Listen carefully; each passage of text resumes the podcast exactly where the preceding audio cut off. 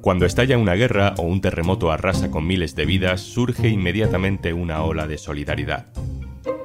Si esa buena intención no está bien coordinada, puede ser contraproducente.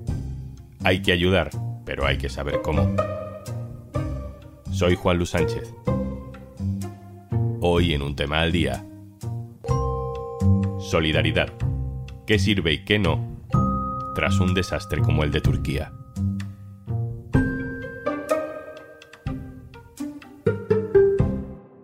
Una cosa antes de empezar. Hola, soy Juanjo de Podimo. Me asomo por aquí para recordarte que por ser oyente de un tema al día, tienes 60 días gratis de Podimo para escuchar miles de podcasts y audiolibros. Entra en podimo.es barra al día.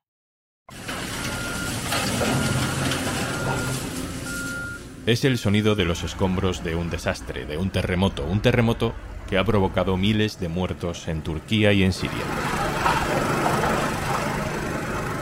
Hay decenas de miles de heridos, y usamos cifras así aproximadas porque es imposible saber ni siquiera cuánta gente ha desaparecido, cuántas casas han sido destruidas. Es una situación terrible, agravada por el frío, por la guerra en Siria y por la pobreza.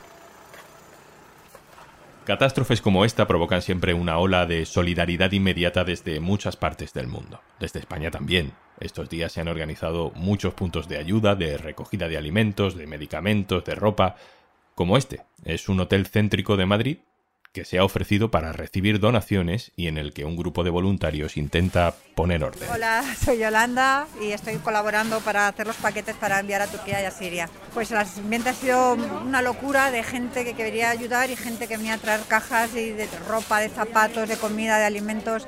La, gente se ha volcado con la historia.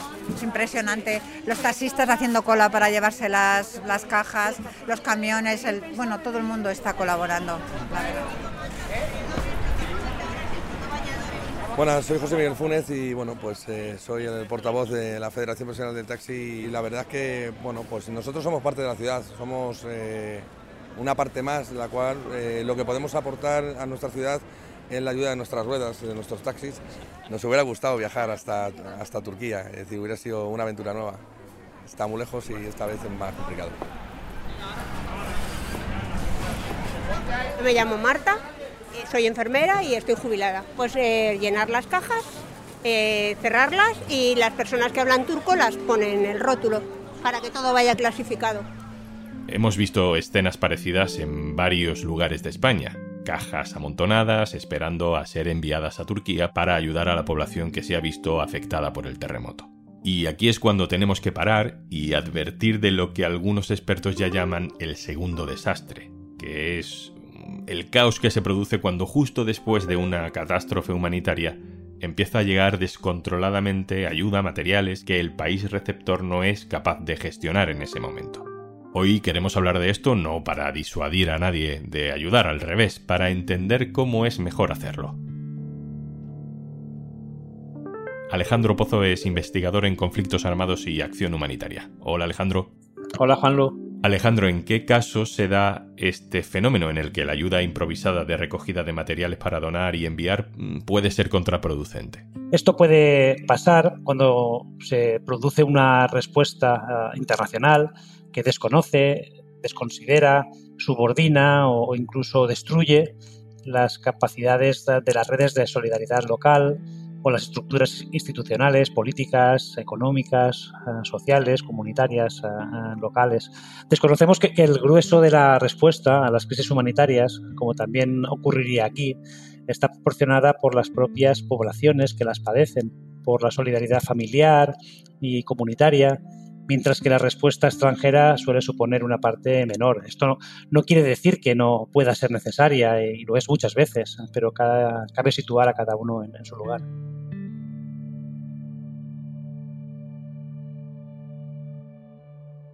si mandar cajas con ropa, con medicamentos, con abrigo no es tan buena idea, ¿cuál es la mejor forma de ayudar? Pues hay quien pregunta, ¿no? Si, la solución pues, es simplemente enviar dinero, ¿no? Y yo creo que no es la solución, pero en el ámbito de lo individual es en general lo, preferible. Eh, Madrid está a más de 3.500 kilómetros de Gaziantep, en una montaña de burocracia fronteriza, dificultades logísticas, lingüísticas, de seguridad Y ya sabemos que el grueso de la ayuda en Turquía proviene y provendrá desde el mismo país. Las organizaciones de ayuda trabajan con las locales y financiarlas es preferible, en mi opinión, a las campañas de recogida de, productos. Y cuando digo que no es la solución, eh, me refiero a que el fenómeno natural, eh, en este caso un terremoto, ¿no?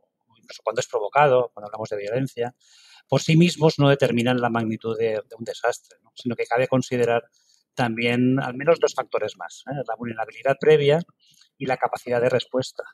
Es decir, un mismo fenómeno no tiene el mismo impacto en Japón que en Turquía, que en Siria.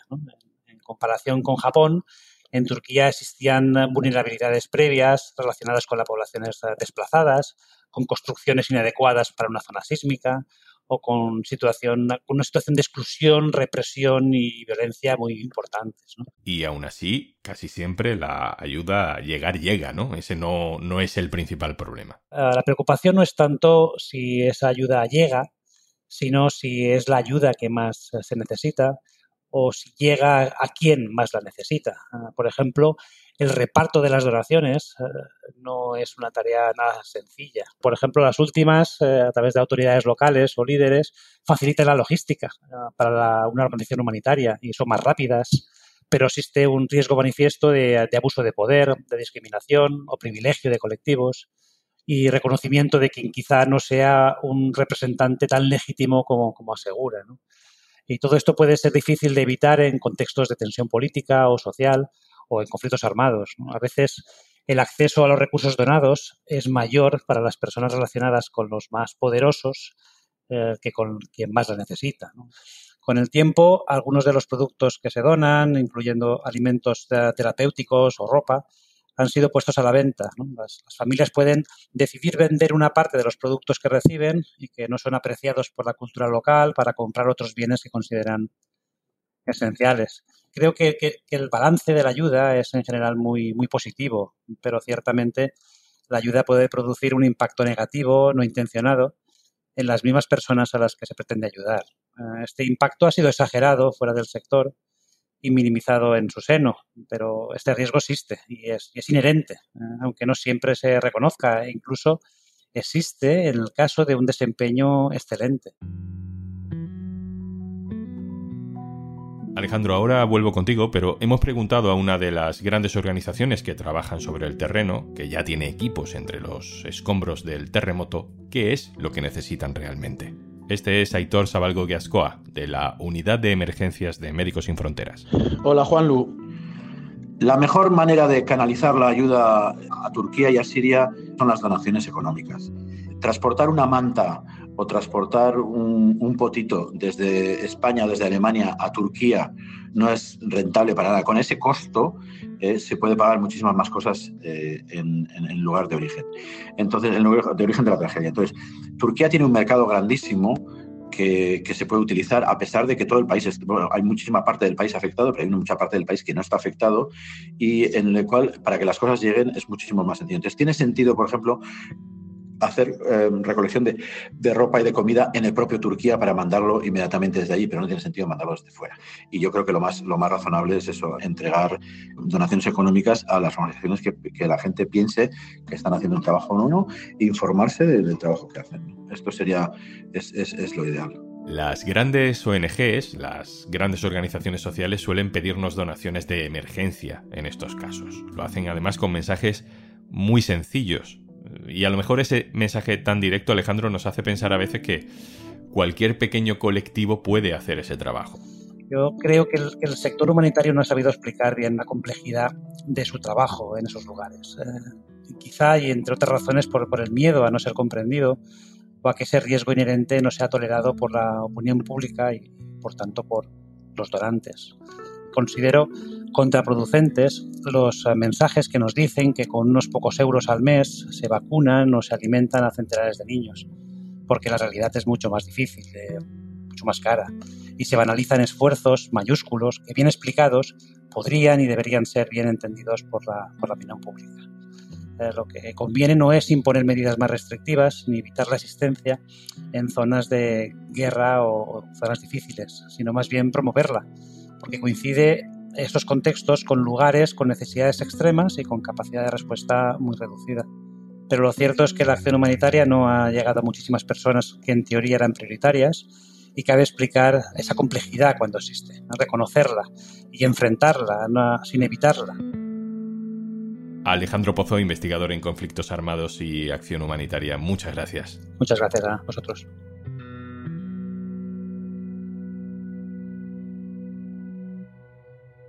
Y antes de marcharnos, si escuchas frecuentemente un tema al día, supongo que eres de podcast. Pues tienes un montón por descubrir en Podimo y te regalamos 60 días gratis para que puedas disfrutarlos. Descarga nuestra app entrando en podimo.es barra al día, regístrate y usa tu cuenta en tu móvil o en el ordenador. Charlas divertidas, true crime, ficción, algunos podcasts que no sabríamos ni cómo categorizar de lo locos que son. Y esto nos encanta. Pero además, tienes un montón de audiolibros para que desconectes de la realidad durante horas. 60 días gratis para que descubras todo el contenido de Podimo por ser oyente de un tema al día. Venga, vale, te lo repito. Última vez, ¿eh? Prometido. Podimo.es barra al día. Esto es Un Tema al Día, el podcast del diario.es. Si te gusta lo que hacemos, necesitamos tu apoyo. Hazte socio, hazte socia en el diario.es barra socio. Este podcast lo producen Carmen Ibáñez, Marcos García Santonja e Izaskun Pérez. El montaje es de Pedro Nogales. Yo soy Juan Luis Sánchez. Mañana, otro tema.